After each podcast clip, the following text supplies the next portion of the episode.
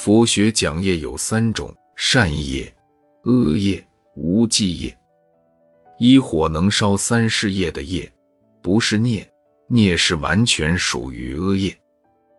我们一辈子的行为，只有三件事情：有时候做善事，思想行为善；有时候恶，有一种无意做的，自己不知道，意识上并没有为好事或为坏事而做的念头。就是无记业，譬如夜里睡着了，有蚊子咬，你随手拍打，然后又睡去。早上起来见到血迹，原来打死了蚊子。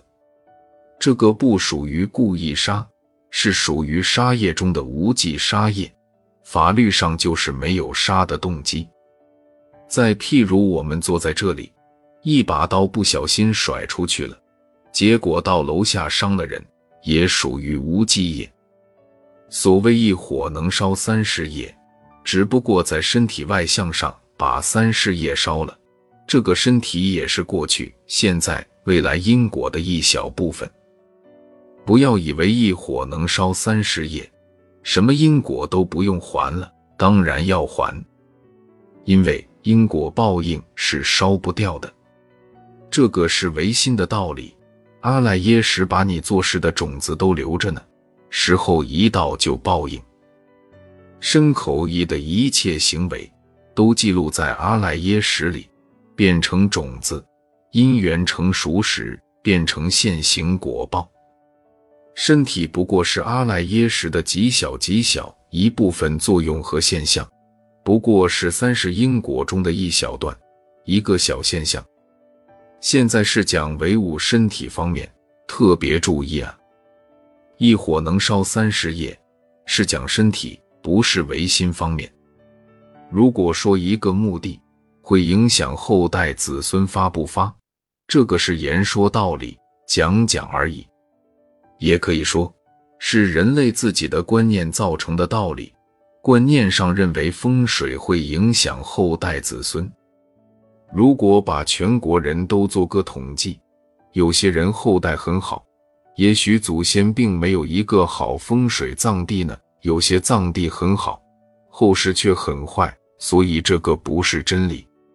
我们刚才提出来，这是言说道理，是一般人自己认为的，然后构成了意识上的一套理论，硬说是对的，其实是没有道理的。